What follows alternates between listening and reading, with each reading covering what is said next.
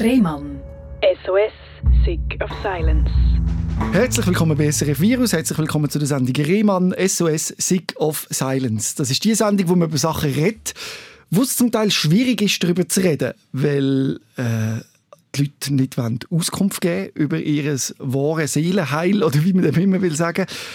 In dem Fall ganz konkret geht es um das Thema Alkohol, wo ich persönlich auch betroffen war mit meiner alkoholkranken Mutter. Und das ist genau eben so etwas gewesen. Ich habe mit ihr nie können über ihren Alkoholkonsum reden. Das ist für sie ein großes Tabuthema gewesen.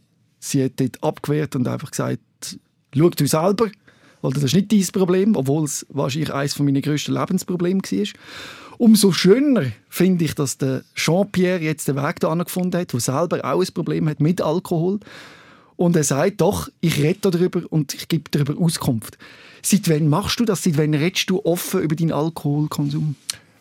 Offen reden tue ich, würde ich sagen, seit etwa zehn Jahren, seit es wirklich auch ein Problem geworden ist mhm. für meine Umwelt und weil ich der Umwelt auch haben erklären wieso dass ich Ausfälle habe. Ja. Und es ist mir natürlich bewusst, dass du nicht meine Mutter bist. nicht, dass ich da irgendwelche unaufgelöste Sachen auf dich jetzt reprojiziere, sondern jeder Alkoholiker hat seine eigene Geschichte. Wir wollen deine Geschichte hören. Und trotzdem gibt es ja auch gewisse Ähnlichkeiten bei Alkoholikern. Was sind so die, die Sachen, die bei dir Thema sind? Ich bin wahrscheinlich näher bei dir, als du denkst, weil, weil das Problem Co-Alkoholismus, das habe ich natürlich auch miterlebt. Ich bin geheiratet, ich habe eine, eine erwachsene Tochter, wir haben eine erwachsene Tochter. Und ich habe natürlich auch miterlebt, wie, wie die Familie teilweise gelitten hat äh, unter meinem Alkoholproblem. Also von dem her kann ich durchaus nachvollziehen, dass, dass die Umwelt, auch, auch die nähere Umwelt, äh, gespannt ist darauf, wie es zu dem Alkoholismus kommt, äh, wie man selber zu dem Alkoholismus steht und wie man zu den Schäden steht, die man kann anrichten damit. Meine Mutter hat zum Beispiel nie können sagen, ja, ich habe ein Alkoholproblem. Es ist lang gegangen, bis du das hast von dir sagen für mich selber habe ich es, habe ich es relativ früh erkannt. Nach außen kommunizieren, sogar innerhalb von der Familie oder innerhalb vom, vom näheren Bekanntenkreis, ist das, ist das extrem schwierig gewesen. Weil in dem Moment, wo man, wo man erkennt, dass man Alkoholiker ist, oder schweren Alkoholiker ist, ist ein unglaubliches Schamgefühl in der Regel auch da der typische Alkoholiker versteckt sich ja auch oder versteckt der Alkohol in der Wohnung, äh, damit die Umwelt möglichst nicht merkt, dass man ein Problem hat. Ein, ein typischer Alkoholiker wird, erkennt man zum Beispiel auch am intensiven Pfefferminzgeruch, den er dauernd verströmt, weil er nicht will, dass die Umwelt merkt, dass er ein Problem hat oder, oder dass er anfängt, Wodka zu trinken, weil man da in der Regel keine Fahne hat mhm. am nächsten Tag. Was sind so deine Verstecke gewesen? Wo hast du über Alkohol bunkert? Im Gru ich habe es nicht wirklich bunkert, weil die Familie hat ja dann irgendwann gewusst, dass ich ein Alkoholproblem habe. Der Alkohol ist umgestanden. Was man vielleicht noch eher, eher geschaut hat beim Entsorgen, also dass man nicht mit, jeden Tag mit, mit einem Papiersack voller Glasflaschen äh, an die Entsorgungsstation geht, damit die Nachbarn nicht merken, dass man, dass man da, weiß Gott, wie viele Flaschen jeden Tag äh, Weinflaschen, Schnapsflaschen entsorgt. Mhm. Also ist das eine Art wie ein Walk of Shame zu der Entsorgungsstation? Kann man sagen, so, ja. Mhm. Wir wollen schauen, wo du das erste Mal in Kontakt gekommen bist mit Alkohol und wenn eben der Konsum schwierig geworden ist. Du sagst, du hättest äh, keine einfache Kindheit gehabt. Ich habe sicher keine einfache Kindheit gehabt. Das ist, äh, da wollte ich aber sicher meine Eltern verteidigen. Mhm. Das ist, das ist äh, an mir gelegen. Also ich bin ein schwieriges Kind gewesen. Was bedeutet schwieriges Kind? Äh, ein Beispiel: Ich habe, ich habe mich ab der vierten, fünften Klasse Primarschule geweigert, Hausaufgaben zu machen, und zwar mhm. konsequent, weil ich gefunden habe, ich, ich lerne das Zeug in der Schule und ich lese das einmal durch. Und dann kann ich das, dann muss ich keine Hausaufgaben machen. Und, und in, den, in den 60er Jahren ist das natürlich ein unglaubliches Problem geworden, also bis hin zum schulpsychologischen Dienst, wo man mich dann, dann hat müssen betreuen. Ich habe dann später als Teenager einen unglaublichen äh, Freiheitsdrang gehabt, äh, wo ich aus dem aus dem aus der Enge aus dieser bürgerlichen Enge ausbrechen und mhm. das auch extremst gemacht habe. Der Alkohol ist ja auch ein Ausbruch, oder? Das ist quasi ein, von so einem gewissen Ausbruch aus einer Normalität. Das hat sicher dazugehört, in die, in die äh, wilde Partyzeit der Teenagers. Das ist heute nicht anders als, als vor 40, 50 Jahren äh, hat man natürlich exzessiv äh, Party gefeiert mit Alkohol, mit, mit anderen Substanzen. Das ist normal zu dieser Zeit. Dort ist es auch noch kein Abhängigkeitsproblem sondern eher ein Flucht- und, und Aufbegehrungs- Symptom, mhm. so würde ich das umschreiben.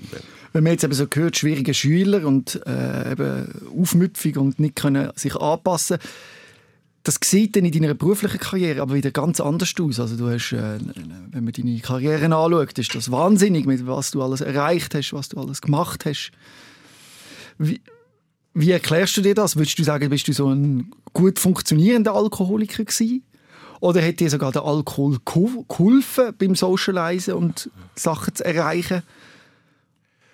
Oder wie siehst du das heute rückblickend? Also vielleicht kurz zu meine, meine Karriere erklären. Ich mhm. habe lange nicht gewusst, bis etwa 20, äh, in welche Richtung das überhaupt soll gehen. Und habe dann einfach mal das KV gemacht, habe aber nie auf dem Beruf geschafft, sondern bin dann direkt nach dem KV oder schon während dem KV in Journalismus eingestiegen, später in die Unternehmenskommunikation, äh, bis hin ins, ins obere Kader von, von Grossunternehmen, mhm. ins Management, in, immer im Kommunikationsbereich. Eben also so im Verwaltungsrat bist du noch oder? In der Geschäftsleitung. In der Geschäftsleitung. In der Geschäftsleitung. Ja. Also ich kann, ich kann, äh, es ist ein ganz ein schräger Werdegang gewesen. Ich bin, ich habe angefangen Erfolg haben mit Kriegsberichterstattung. Ich bin in den, in den 80er Jahren wirklich als einer der wenigen Kriegsberichterstatter unterwegs gewesen. Und dort mal ist man noch live an der Front gewesen. Also das ist nicht irgendwie betreuter Journalismus gewesen wie man das heute macht. Und, und, das hat dann, und dann bin ich in die Unterhaltungsbranche. Das ist ganz lustig. Gewesen. Also im grossen Schweizer Unterhaltungsverlag äh, und, und bin dann quer durch die Welt gezogen und habe einen Haufen Prominente kennengelernt. Später im politischen Journalismus und dann eben in der Unternehmenskommunikation. Und das ist, das ist immer ein, Aufwärtsstolpern quasi natürlich bin ich nicht mit dem Lift aufgefahren, sondern es ist, es ist harte Arbeit und Learning by Doing. Und was du vorher gefragt hast, ob das, ob das einen Zusammenhang hat mit dem Alkoholproblem, ich denke schon. Einerseits könnte es durchaus äh, ein, posttraumatisches äh, Phänomen sein aus diesen, aus diesen Kriegsgeschichten heraus.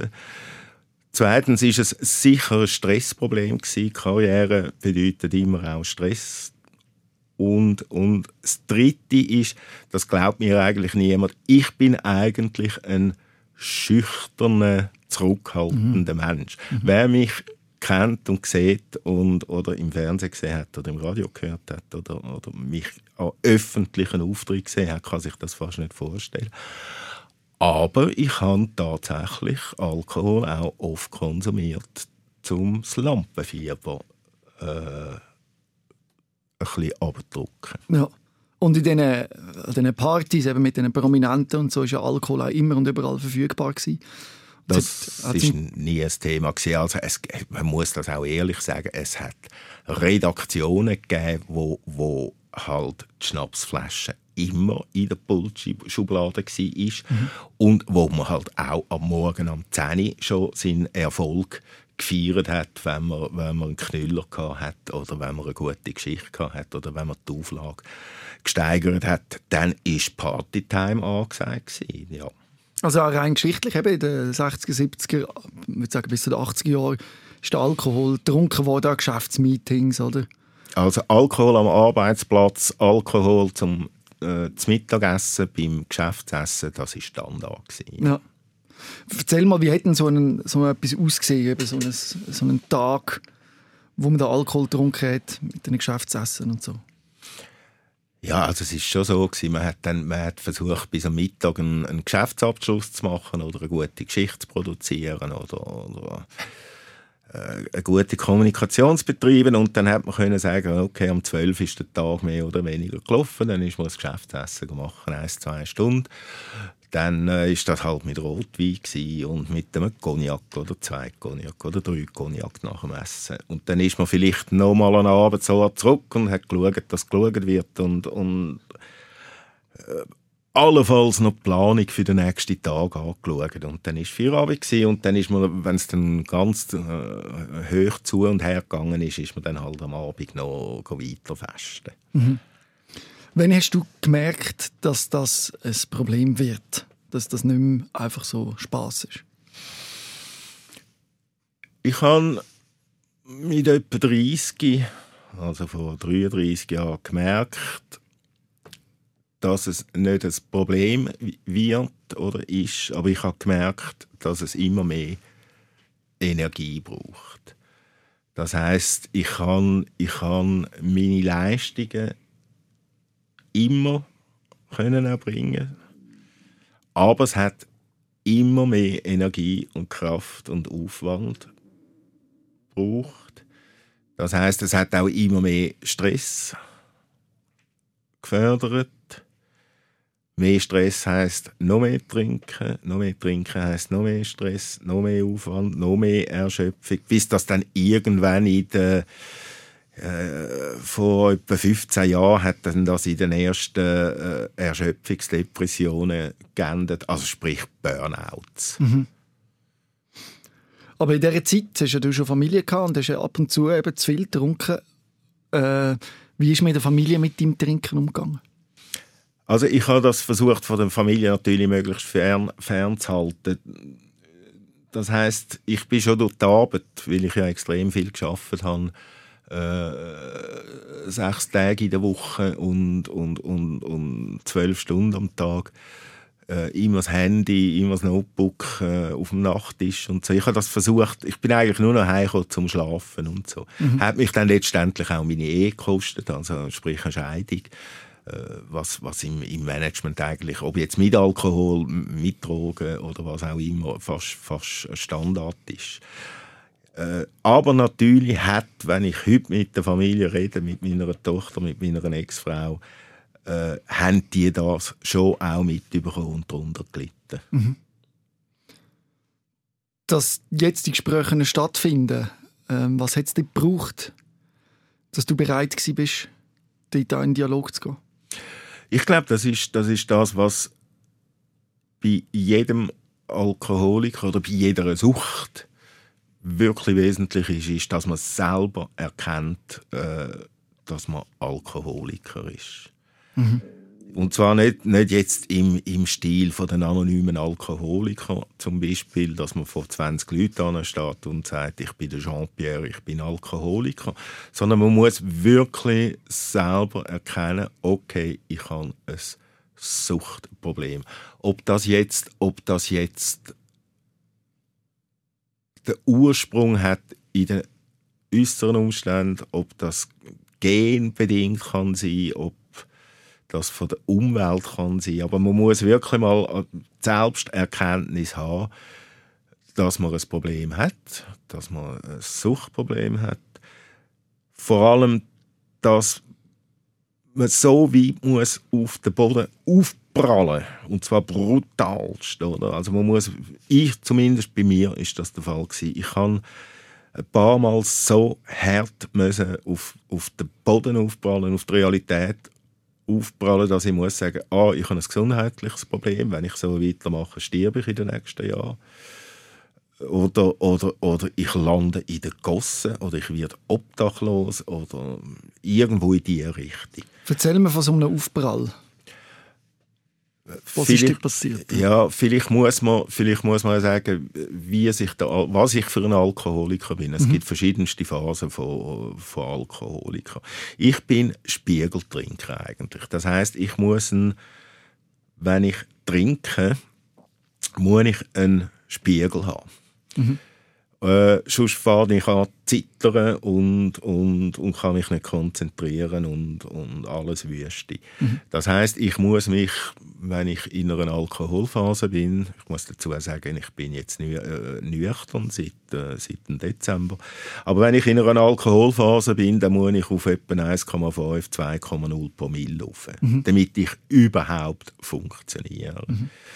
Und, dann, und dann kommt genau die Phase, wo ich dann unter den Spiegel komme und dann wieder trinke und dann verliere ich die Kontrolle. Dann trinke ich mehr. Dann komme ich auf 3,0, 3,5 mhm. Promille. Und dann verliere ich die Kontrolle. Dann tue ich zwei Wochen lang nur noch trinken. Dann bin ich nur noch am Liegen, am Trinken, am, am äh, dahin vegetieren. Mhm. Ich kann es nicht anders sagen. Ich esse dann eine Woche, zehn Tage, zwei Wochen nichts, nehme nur Alkohol zu mir kommt dazu noch, dass ich rauche wie ein Chemiefäger, wie ein Bürstenbinder. Und, und nach zwei Wochen bin ich effektiv körperlich und geistig äh, so am Boden zerstört, dass ich muss sagen, jetzt muss etwas passieren, sonst, sonst du innerhalb von Tagen zu Tod. Und was ich dann normalerweise mache, und das würde ich aber niemandem empfehlen, weil, weil das ist brandgefährlich. Ich mache dann in der Regel einen trockenen Entzug. Ui, da könnte ein Tremor geben, oder? Das könnte der Tremor kommt sowieso, oder? Der Tremor ist noch, ist noch das harmloseste, also das Zittern. Was gefährlicher sind, sind Krämpfe. Man kommt extreme Krämpfe über, man kommt Halluzinationen über. Man, man schwitzt, man friert. Also es, ist, es sind die klassischen Härten, äh, Entzugserscheinungen. Und das kann hingehen bis Herzprobleme. Und den Alkohol auszuschleichen wäre keine Option? Nein, das, da habe ich schlicht und einfach mental Kraft nicht ja. dazu. Ich habe jetzt den letzten Entzug, den ich gemacht habe, Anfang Dezember, den habe ich jetzt müssen klinisch begleitet machen, weil, weil das wäre, glaube einfach zu gefährlich gewesen ja. für, den, für den Körper selber. Also ich habe ich dort effektiv unter Valium und, und unter ständiger ärztlicher Kontrolle in einer äh, Akutstation von einer psychiatrischen Klinik habe ich das gemacht. Aber das ist ein Weg, bis man zum Spiegeltrinker wird. Zuerst bist du mehr so der Quartalstrinker gewesen. Ja. Wie also, hat das ausgesehen dort? Also der Quartalstrinker, das ist, das ist etwas, was viele von uns machen oder viel, wo viele junge Leute auch machen. Das heißt einfach all, all ein paar Wochen mal einen wirklich heftigen Absturz an einer Party oder so und dann geht es einem am nächsten Morgen schlecht und dann, und dann schwitzt man das aus und dann geht es einem wieder gut. Gefährlich wird es, wenn man dann merkt, dass, aha, wenn ich, wenn ich jetzt ein Glas Wein zum Morgen nehme oder ein Bier, äh, ein Notfallbier am Morgen, um eben den Spiegel wieder anzubringen und es geht einem dann schlagartig besser. Mhm äh, von den Entzugserscheinungen her, dann wird es eben gefährlich. Ich erinnere mich jetzt gerade an eine schlechte Erinnerung, aber an Partys, wo dann ein Kollege am Morgen, wenn wir aufgewacht sind, in der WG, wo alle viel zu viel gesoffen haben, den Reste von dem Bier fertig getrunken hat. Ja, im Notfall nimmst du alles, oder? Also ich, ich sage jetzt nicht gerade, würdest du auch Rasierwasser trinken, aber, aber wenn du dann wirklich so einen schlimmen Brand hast und, und schlimme Entzugserscheinungen am Morgen, ja, dann nimmst du auch die Reste Bier von den Kollegen. Ja. Und dann hat sich das entwickelt quasi, von dem Quartalstrinker zu dem Spiegeltrinker? Das hat sich dann zum Spiegeltrinker entwickelt. Also wirklich, dass ich am Morgen bin arbeiten und, und zuerst einmal müssen auf, auf, meine, auf, meine, auf meinen Spiegel kommen äh, und das Tragische ist dann gewesen, dass ich halt trotz allem, und, und das ist jetzt keine Selbstüberschätzung, ich bin halt brillant gewesen. Ja, funktionierender Alkoholiker ja. nennt man das, ja. ja. Also einer, der eigentlich so viel trinkt, den stellt man sich ja vor, obdachlos in der Gotze, die, die am Bahnhof im Häuschen dort rumhausen, oder?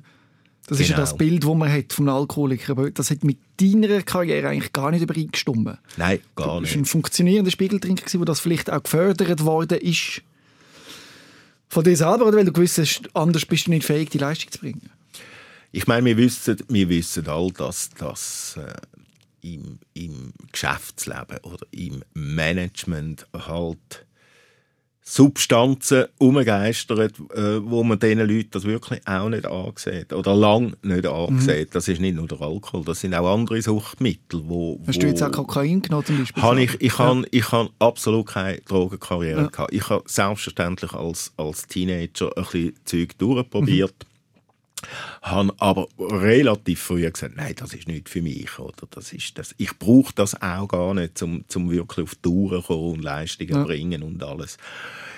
Äh, hingegen beim Alkohol, auch weil er gesellschaftsfähig ist, heute noch ist, ist gut, nicht mehr in dem Ausmaß wie früher, aber es ist immer noch eine gesellschaftsfähige Droge und, und man muss das nicht verstecken oder heute vielleicht mehr als früher, aber damals hat man es nicht müssen verstecken. Das war absolut gesellschaftsfähig. Mhm. Und äh, während, dem, während dieser Spiegeltrinkphasen, oder, wo du sagst, du bist schon Wochen oder sogar noch länger in dem Rausch, wo bist du denn, weißt, hast du nicht das Gefühl für dich, wo du sagst, stopp, früher sagst, stopp, oder ist da einfach, bist du getrieben von dieser Sucht? Wie muss man sich das vorstellen? Weißt, ich kann mir das nicht vorstellen, zum Glück, weil ich noch nie in so einer Situation war in welchem mentalen Zustand bist du oder was, was treibt dich dazu, immer weiter zu trinken? Es gibt etwas, das nenne ich für mich persönlich und, und es ist halt sehr individuell. Wie du gesagt hast, jeder Alkoholiker ist anders. Für mich gibt es etwas, das nenne ich the point of no return. Das heißt, ich fange, ich, ich, das kann ganz harmlos anfangen mit, mit zwei, drei Glas Wein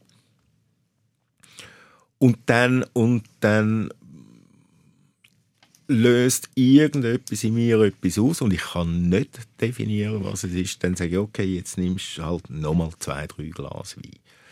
Und das ist immer noch gut. Da bin ich immer noch, was ich für mich den grünen Bereich nenne.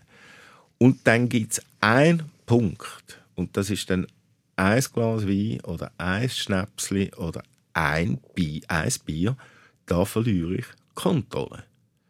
Und dann merke ich nicht mehr, dass ich jetzt höre. Und dann trinke ich weiter, bis ich nicht mehr laufen kann.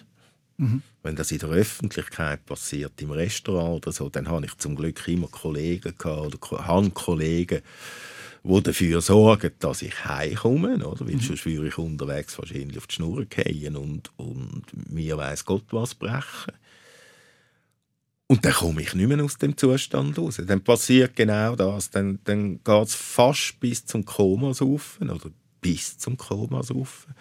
Verwachen irgendwann nach zwei, drei Stunden, dann geht es mir so elend, dass ich wieder die Flasche nehme mhm. und, und weiter trinke.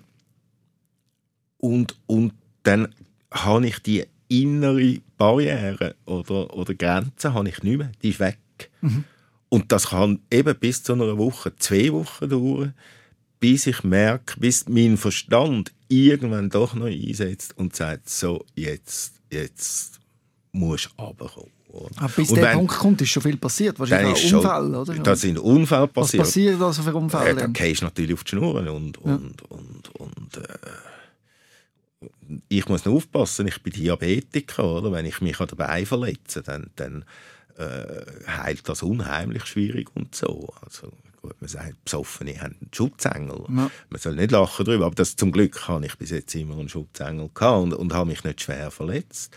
Äh, man macht, man muss wenn du ich weiß auch nicht, mit Strom oder Gas kochst oder so, oder dass ich gefällt. Ich lange dann nichts da. Also ich versuche dann wirklich einfach liegen zu bleiben in diesen, in diesen Koma-Phasen mhm. und, und möglichst mich nicht zu bewegen. Und, du liest und trinkst Alkohol? Ja. Und wo, wo bist du denn? Äh, irgendwo in den, in den Wolken rein, oder? Ja. Also, es ist jetzt nicht so, dass du da weiss Gott, was für Höhenflüge hast, oder? Ja. Im Gegenteil. Du bist einfach völlig, äh, behämmert und nimmst nicht richtig wahr und es ist so alles wie in Watte eingepackt. Ich weiß noch, welchen Schmerz das bei uns in der Familie ausgelöst hat. Bei mir, bei mir ist die Mutter am einfach heimgebracht worden, ist dann beim Hausgang gelegen oder äh, mit dem Velo ist sie auch mal gestürzt und das Gesicht aufgeschlagen und dann nach dieser Nacht am nächsten Tag war immer das grosse Bereuen auch von ihr und dann sind die Momente, wo wir dann zusammen die Alkoholflaschen ausgeleert haben und gesagt haben, nie mehr Alkohol und so und dann zwei Wochen später ist es wieder gleich gewesen. Also, da muss ich sagen, zwei Wochen sind schon relativ lang, oder? Also ich, ich kann natürlich auch, wenn, wenn äh, gesagt, ja, jetzt so nicht mehr. Oder? Und dann aber zwei Tage schon wie später schon wieder ja. Hauptbläsen. Was bei mir jetzt vielleicht der Unterschied war, äh, äh, wie bei dir. Ich ziehe mich in solchen Phasen extremst zurück. Mhm. Oder? Mhm. Also ich muss vielleicht, du weißt, dass ich ergänzen, ich bin seit sieben Jahren mit dem Wohnmobil unterwegs. Ich bin ein, ein Globetrotter, digitaler mhm. Nomad, wie man das heute nennt. Äh, und habe die Möglichkeit, mich wirklich in, in, in für zwei Wochen abzugrenzen, mhm. mehr oder weniger von der Welt. Dass, dass ich da nicht allzu viel Schaden in der Umwelt Hast und im Umfeld... Hast du den, den, den Dings zugetan? Den nein, Wohnwagen, dass nein, du kannst für Nein. dich allein trinken? Nein, glaube ich nicht. Weil wenn ich unterwegs bin mit dem Wohnmobil, trinke ich eigentlich Da musst du ja fahren. Will ich fahren dann, oder? Und wenn ich fahre, trinke ich nicht. Da bin ich relativ konsequent. Ja. Die, die, Im Gegenteil, die Trinkphasen fangen eher an, wenn ich, wenn ich nichts Gescheites zu tun habe. Oder, oder, ja, wenn ich nicht mehr weiss, was mit mir anfangen. Ja. ja. Ähm, ich weiss noch, wie wir probiert haben, unsere Mutter wegzubringen vom Alkohol. Und wir haben gesagt, wenn du weiter trinkst, sind wir alle weg. Weil wir gemerkt haben, es nützt nichts, immer zu tragen und zu stützen. Wir haben keine Chance. Am gleichen Abend, wo wir das Ultimatum gestellt haben, ist sie sturzbetrunken in der Stube gelegen. Wir haben uns komplett von ihr abgesondert, also alle und alles. Und es hat nichts genützt. Sie hat bis zu ihrem Lebensende weiter getrunken. Ich gehe jetzt mal davon aus, dass deine Mutter äh, äh keine psychologische Betreuung hat, sondern, sondern dass man da wirklich halt oder sicher eine psychologische Betreuung entzogen hat. Ja, richtig. Es ist halt wie bei jeder Sucht. Die Sucht kann man von außen fast nicht beeinflussen. Ich habe die Erfahrung gemacht, die Drohung, auch die Drohung vom Umfeld oder von der Familie, wenn du nicht aufhörst, dann bist du für uns nicht mehr Existenz. Erstens wird die Drohung in den seltensten Fällen wirklich umgesetzt. Also viele, viele Suchtkranke nehmen die Drohung schon gar nicht ernst. Das ist einmal das eine. Und das Zweite, das muss man halt schon auch sehen, Alkohol ist ein Nervengift. Und ein Alkoholkranker, ein Alkoholabhängiger wird die Sucht fast immer äh, äh, sogar über die Familie stellen, über das Umfeld stellen. Ich meine, wir kennen das von den harten Drogen her genau das Gleiche. Und Alkohol ist in meinen Augen genauso schlimm äh, wie einen Heroinsüchtigen oder, oder äh, andere schwere Drogen. Sogar wenn der, der Betroffene, die Betroffenen wollen einen Entzug machen. Es, es ist nicht so einfach. Und über das, was wir vorher geredet haben, der kalte Entzug. Also wenn jeder Arzt und, und jeder Psychologe oder Psychiater, wenn ich sage, okay, ich mache so, ich, in der Regel alle drei, vier Monate mache ich einen kalten Entzug, mhm.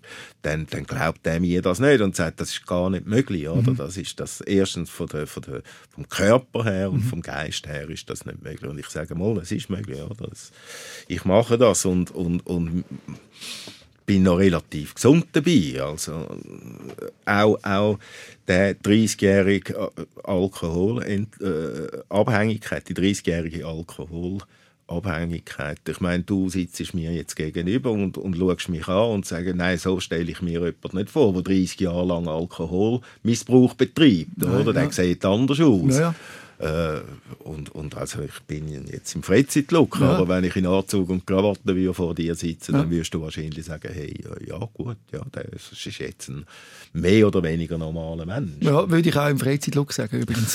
das ist auch jetzt, äh, du siehst nicht aus wie ein Alkohol, wie man sich einen Alkoholiker vorstellt, ja. um noch den Zuschauern sagen, dass man das Gefühl hat. Meine Mutter hat übrigens auch nicht so ausgesehen. Sie hat auch relativ gut gegen funktioniert. Und mir ich habe mich immer gefragt, wer leidet eigentlich mehr, der Alkoholiker oder die Familie? Weil man liebt ja den Vater oder die Mutter Und wenn man sieht, wie sich so ein Mensch so zu Grund richtet, das macht unglaublich weh, oder? Und man verzweifelt daran. Und man kann es, man muss, man, kann, man probiert alles, um das irgendwie zu verhindern. Und man sieht, dass man keine Chance hat. Und das ist wirklich schlimm. Und das ist auch mit Scham verbunden, weil man verbindet sich ja mit seinem, seinem Vater oder mit der Mutter. Und man verzweifelt daran. Das ist natürlich auf eine Art ein Teufelkreis für den, für den Alkoholkranken selber.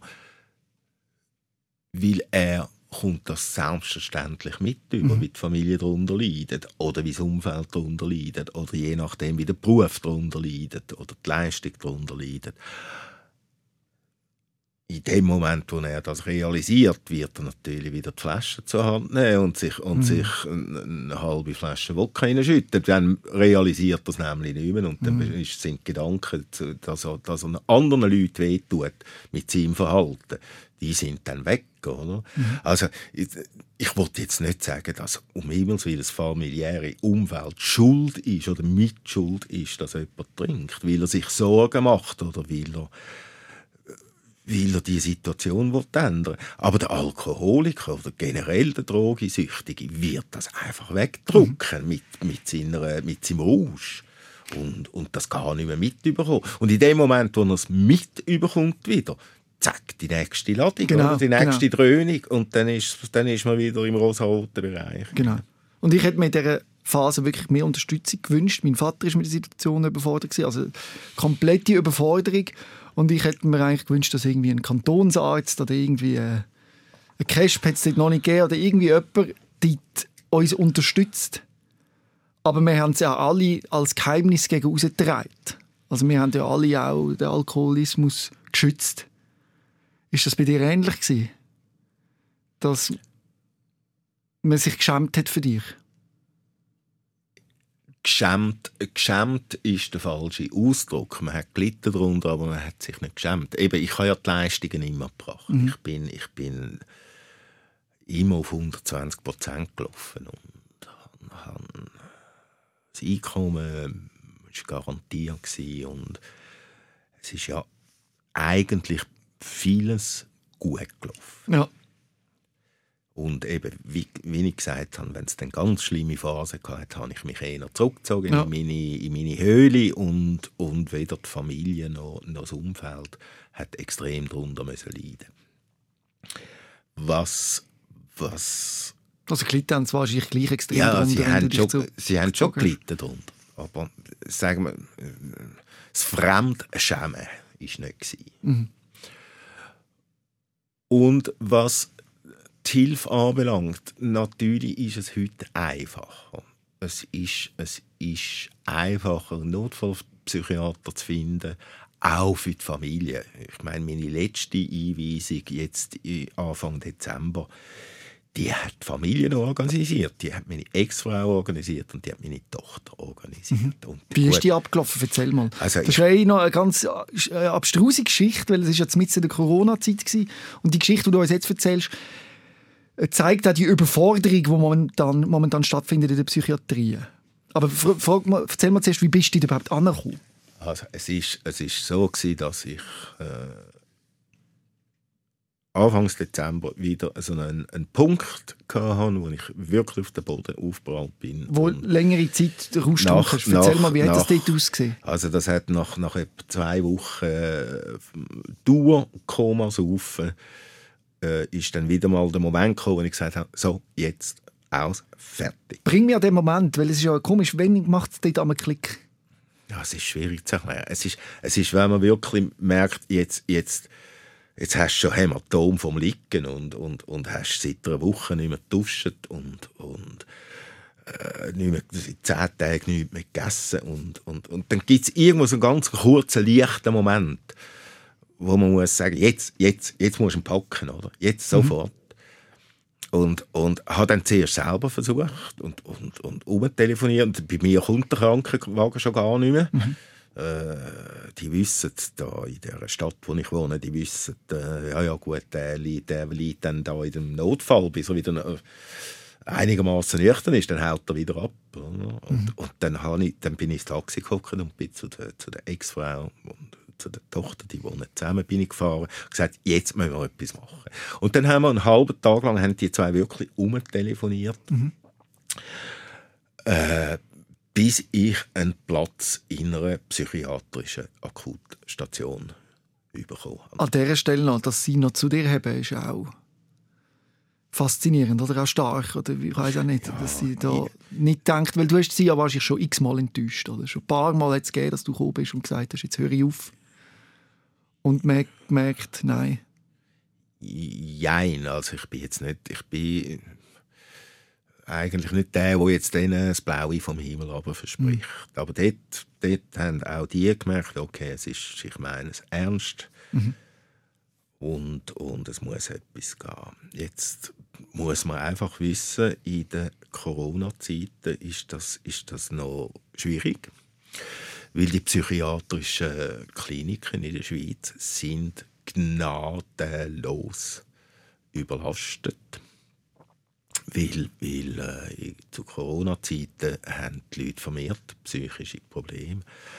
Also wir haben da, also respektive meine Familie hat da wirklich extremst Druck aufsetzen, damit äh, ich überhaupt in einer Akutstation aufgenommen werde. Aber die Zustände in der Akutstation zu dieser Zeit, das ist jetzt noch, noch nicht so lange her das sind sehr bedenklich gewesen, oder? Erzähl mal, was hast du Also es ist, es ist im Moment, im Moment äh, in der psychiatrischen Anstalt, es herrschen Zustände, die kann man sich nicht vorstellen. Ich würde jetzt nicht sagen, in welcher Klinik dass ich war, aber auf der Akutstation hat man notfallmäßig 14-jährige Jugendliche aufnehmen weil auch die Jugendpsychiatrie gnadenlos überlastet ist. Also man muss sich das vorstellen, was in so einer Akutstation alles ist. Da sind alle psychiatrischen Notfälle äh, äh von, über Schizophrenie, über Wahnvorstellungen, über, über Verfolgungswahn. Jetzt muss man sich das vorstellen, wie das für ein 14-jähriges Mädchen ist, wenn die in so eine Akutstation kommt, mhm. mit all diesen, mit diesen schweren Fällen. Oder? Und, und die Jugendlichen sind zum Teil eine Woche, zehn Tage, sind die auf dieser, auf dieser Akutstation gewesen. Dann erzähle ich, ja mal, ich erzähle es halt gleich. Dann ist tatsächlich auf dieser Akutstation ist, ist Corona mhm. ausgebrochen. Und man ist dort absolut nicht vorbereitet auf das. Das heißt, die einzige Maßnahme, wo man, wo man, also nach dem ersten Corona-Fall Fall hat man den einfach mal schnell ins Spital gebracht und hat dem gesagt, äh, red mit niemandem drüber. Dass, das, und dann ist das normal weitergelaufen auf dieser, auf dieser Akutstation. Und wo dann der zweite Fall kam ist und, und dann hat man es nicht mehr können unter dem Deckel behalten und ich meine, es sind 30 Patientinnen und Patienten auf dieser Akutstation. Hat man das nicht mehr auf dem Deckel, unter dem Deckel behalten. Und die einzige Maßnahme war, dass alle haben auf dem Zimmer bleiben äh, auf dem Zimmer essen, also praktisch in Quarantäne, keine Therapie mehr, äh, kein, kein Gespräch mehr, nichts. Also ist man praktisch 24 Stunden am Tag ist man dann in seinem Zimmer eingesperrt gewesen. Äh, und das über Tage und Wochen. Und, und immer hat es geheißen, ja, erzählt ja niemandem davon, dass wir, dass wir da Corona haben auf der Station. Also es ist, meiner Meinung nach meldet das nicht, meldet das nicht. Im Gesundheitsamt. Äh, Im Gesundheitsamt meldet das nicht da der Corona. Mhm. Äh, also unglaublich, oder? Ich, dann, ich, dann, ich bin dann zum Glück schon so weit entzogen gewesen, Ende Dezember, also körperlich, dass ich gesagt habe, ich verlasse jetzt die Station. Das, das, ist, mir, das ist mir schlicht und einfach zu gefährlich. Ich habe dann, habe dann noch ein Notfallzimmer gemietet und, und seither ist gut. Ich bin auch stabil. Ich, bin, ich behaupte nicht, ich sei trockener Alkoholiker. Ich bin jetzt sogenannter kontrollierter Alkoholiker. Können wir nachher vielleicht mhm. noch schnell darüber reden, was mhm. das ist.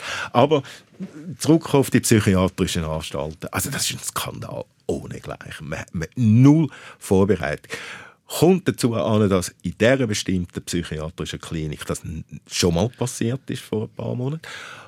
Und eigentlich hätte man ja die Notfallkonzepte sollen, sollen erarbeiten und, und nicht einfach sagen, hey, äh, wir haben Corona und, und die, wo dann noch kommt dazu, äh, dass dann natürlich ein Haufen Patientinnen und Patienten gesagt haben, wir wollen getestet werden.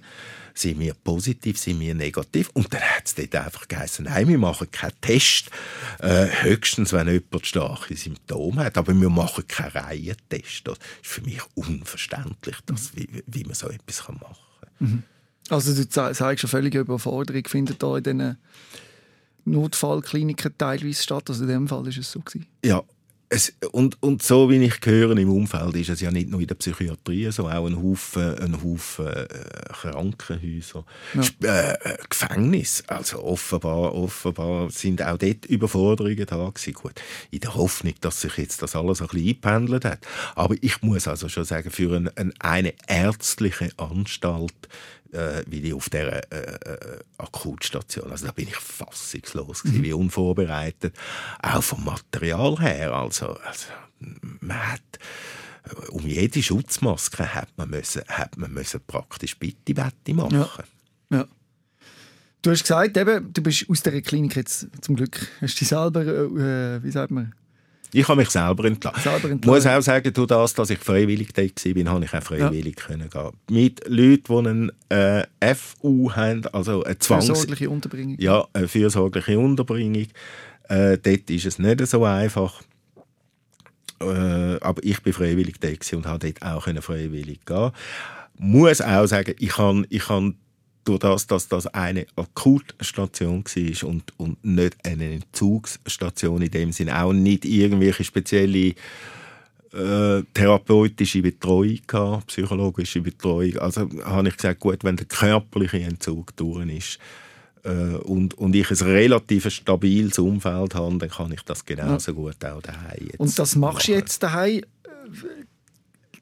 drei Monate bist du schon mehr oder weniger hast keine schweren Abstürze mehr gehabt. Gar kein. Kein schwerer Absturz. Ja. Und dein Ziel ist nie mehr einen zu haben. Ja. Müssen wir das so sagen. Aber du verzichtest nicht komplett auf Alkohol? Ich verzichte nicht ganz auf Alkohol, wobei ich kann, ich kann ein, äh, ein paar ganz klare Leitplanken. Also es hat kein Alkohol bei mir daheim in der Wohnung. Ja. Gar nichts. Also weder ein, äh, ein Bier oder, oder nichts. Und ich, ich minimiere es wirklich auf, auf ein absolutes Mühe. Das ist der sogenannte kontrollierte Alkohol, kontrolliertes Trinken. Konkret heißt das, wenn ich irgendwo auswärts gehe essen, äh, bei der Familie, bei der Ex-Frau, Tochter, im Restaurant, wenn überhaupt, ist das zwei Glas Wein. Ist das nicht extrem Essen. schwierig? Du hast ja gerade vorher beschrieben, zwei Glas Wein zum Essen, so fängt es an, plötzlich gibt es nochmal zwei und dann nochmal zwei und schon bist du wieder reingerutscht. Ja, das sind eben die Leitplanken. Und kontrolliertes Trinken, das wird auch jeder Experte sagen, ist im Prinzip schwieriger als der totale Entzug. Ja. Weil man muss dann wirklich sagen, nach zwei Glas, so, das war's. Und, und äh, zweimal pro Woche, wenn überhaupt.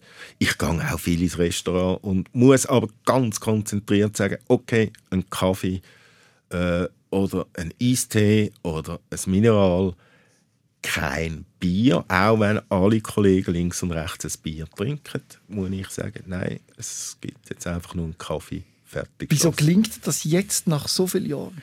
Und wieso ist das vorher nicht gelungen? Weil ich, weil ich jetzt natürlich nüchtern bin, schlicht und einfach. Also, also natürlich ist das Reissen, das Craving Erzähl mal da. von dem, von dem Reissen. Also das Reissen kommt, kommt völlig überraschend. Das Reissen kommt, kommt, ich kann mit dem Velo am Bahnhof fahren und plötzlich schießt es durchs Hirn, oh, das wäre jetzt ein Bier oder ein Glas Wein oder, oder ein, ein Glühwein oder ein Kaffee fertig jetzt bei dem Wetter. Und die erste Reaktion wäre wirklich, jetzt haltest du bei den nächsten Beiz und trinkst ein Bier. Oder trinkst einen Schnaps oder eben Kaffee fertig. Und dann musst, dann musst du einfach völlig irgendwo ich persönlich völlig umschalten und sagen, nein, ich bin jetzt am Bahnhof gefahren, um das und das zu machen und vergiss den Kaffee fertig und mach das. Und wenn ich äh, quasi eine Beschäftigungstherapie habe, Bahnhof fahren, Zeitung holen, posten, putzen, irgendetwas, dann ist das Craving relativ schnell wieder weg. Aber ich muss schon, ich muss an etwas anderes denken. Sonst, sonst, wenn ich dann nur noch das im Kopf habe, dann halte ich wirklich am nächsten Und es ist ja schwierig, etwas nicht zu denken. Man kann Ja. nicht etwas nicht aktiv nicht denken, weil umso mehr denkt man daran. Also bei mir, das muss ich auch sagen, wobei das ist schon eigentlich immer so gewesen, bei mir läuft 24 Stunden am Tag Informationsfluss in mein Hirn hinein. Ja. Fernsehen, Lesen, Zeitungen, Ja. Musik, visuell, äh, Kultur, Kunst. Also das lenkt mich auch ab jetzt vom, vom, vom Rissen. Und, und vielleicht jetzt im Nachhinein gesehen, muss man auch sagen, der, der, die Informationsüberflutung, die ich seit Jahrzehnten habe, oder seit dass, ich Teenager bin, ist vielleicht auch ein Grund, äh, äh, dass ich Probleme habe mit dem Alkohol. Weil irgendwo muss ja den, den, den Input abdämpfen. Ich habe dann noch, noch das Problem, dass ich das meiste, was ich reinsauge an Infos, an Eindrücken und so, äh, zwar kann schubladisieren, aber nicht ganz wegtun. Das heißt, ich habe irgendwo in mir rein habe ich eine riesige Bibliothek, äh, wo, wo, wenn ich die muss aufpassen, dass ich da nicht eine, eine Informationsüberflutung habe, wo mir Ja. dann, dann die Synapsen explodieren. Das kann durchaus auch ein Grund sein, Ja. dass ich sage, hey, nicht zu viel denken, nicht zu viel Also der Alkohol ist eigentlich deine Selbstmedikation in einem gewissen Maß oder ist es in einem gewissen Maß? ist es sicher. Ja. Und wahrscheinlich das Gefühl hast du schon noch in dir drin, dass das wieder mal willst, weißt du, so, weil es ist ja eine Sucht, dass du wieder mal willst, viel trinken. Oder ist das mittlerweile so klar? Nein.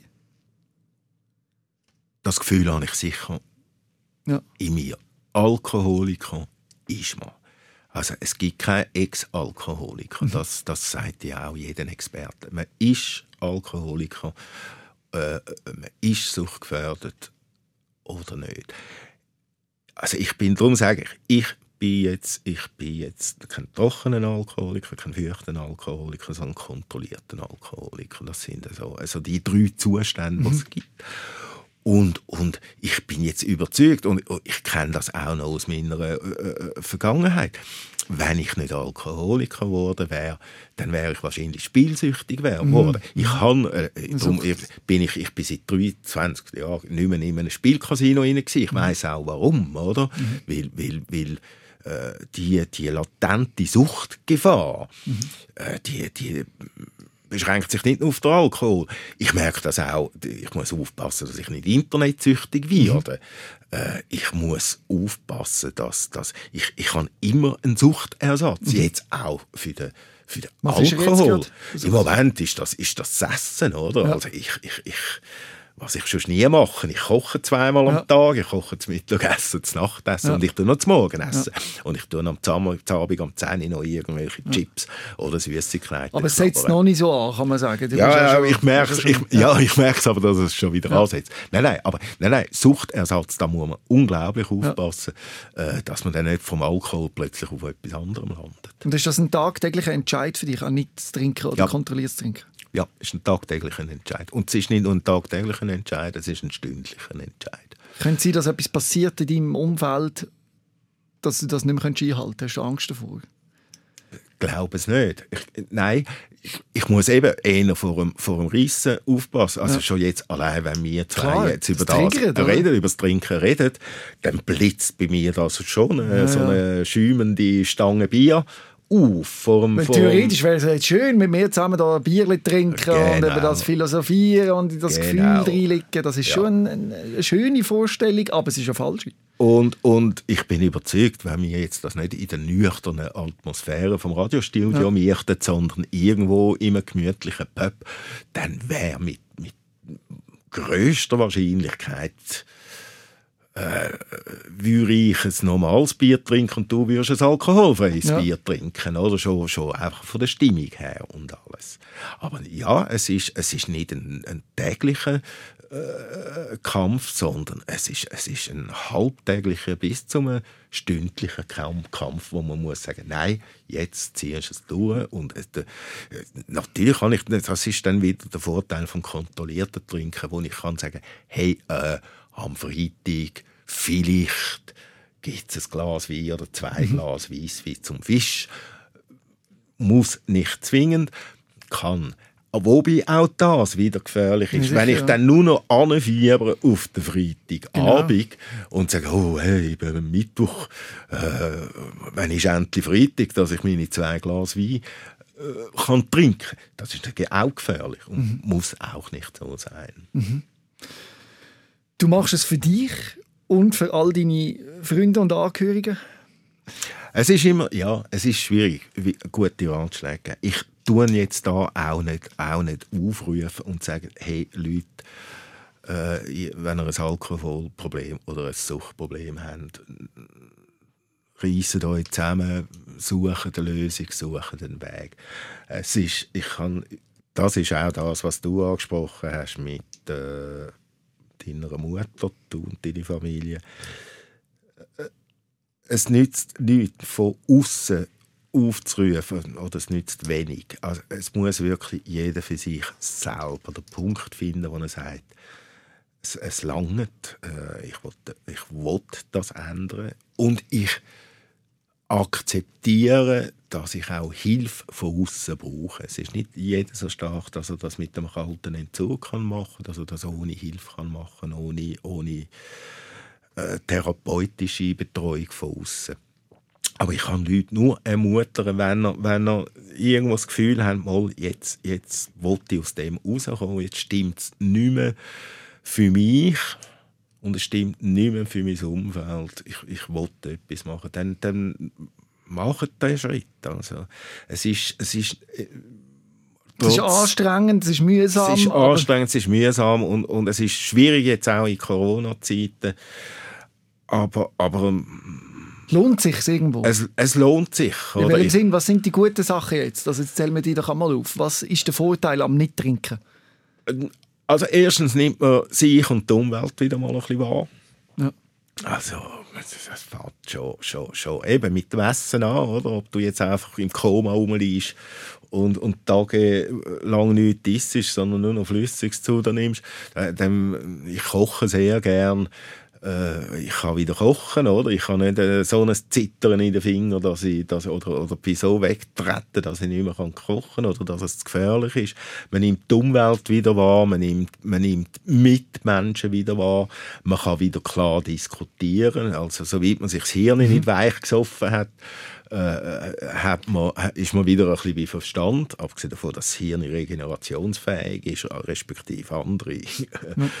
Teile vom Gehirn wieder funktionieren. Man ist körperlich wieder fit. Also man kann, man kann, es ist einem nicht dauernd schlecht und, und, und die Leberschmerzen, die Leber regeneriert sich auch relativ schnell und gut, wenn man es wenn nicht absolut übertrieben hat. Aber ich glaube, das Wichtigste ist wirklich, man ist klar, man, ist, man hat wieder sieht positive Sachen. Ist nicht, äh, und das gilt es bewahren, weil deine Alkoholrüsche sind nicht mit Freude gekoppelt gewesen, sondern auch mit viel Schmerz. Ja, ja. Schmerz nicht unbedingt, aber mit, eher mit Teilnahme. Ja. Also für mich persönlich. Für das Umfeld kann ich es nicht nachvollziehen. Für mich persönlich eher mit Teilnahmslosigkeit und, und, und eben wegtreten. Mhm. Und, aber eben, man nimmt nichts mehr wahr um sich herum. Und das kann es ja auch nicht sein. Ja. Alkoholismus im Gegensatz zu, also das ist jetzt eine Behauptung, die ich mache, im Gegensatz zu, zu halluzinogenen Drogen, mhm. wo man wahrscheinlich wenigstens noch etwas hat mhm. davon. Also, in Anführungszeichen. Äh, beim Alkohol bist du einfach, ab einem gewissen Punkt bist du nur noch weggedröhnt. Ja. Und das bringt jetzt gar niemandem etwas. Ja. Ich danke dir recht herzlich, dass du dich dem Gespräch gestellt hast. Das finde ich unglaublich stark, dass du das gemacht hast. Und ich hoffe, dass du dich jede Stunde wieder richtig entscheidest. Und dass das mit dem kontrollierten Trinken gut geht.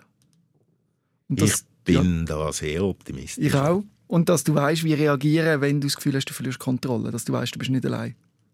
Gut, ja. Ich danke dir fürs Gespräch und hoffe, dass du auch ein bisschen etwas hast Absolut. können mitnehmen was, was der Umgang mit deiner Mutter war.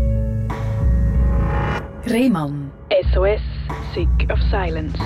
Jeden Dienstag vom 6. bis am 7. auf SRF Virus. Und online als Podcast und Video 24-7 auf srfvirus.ch.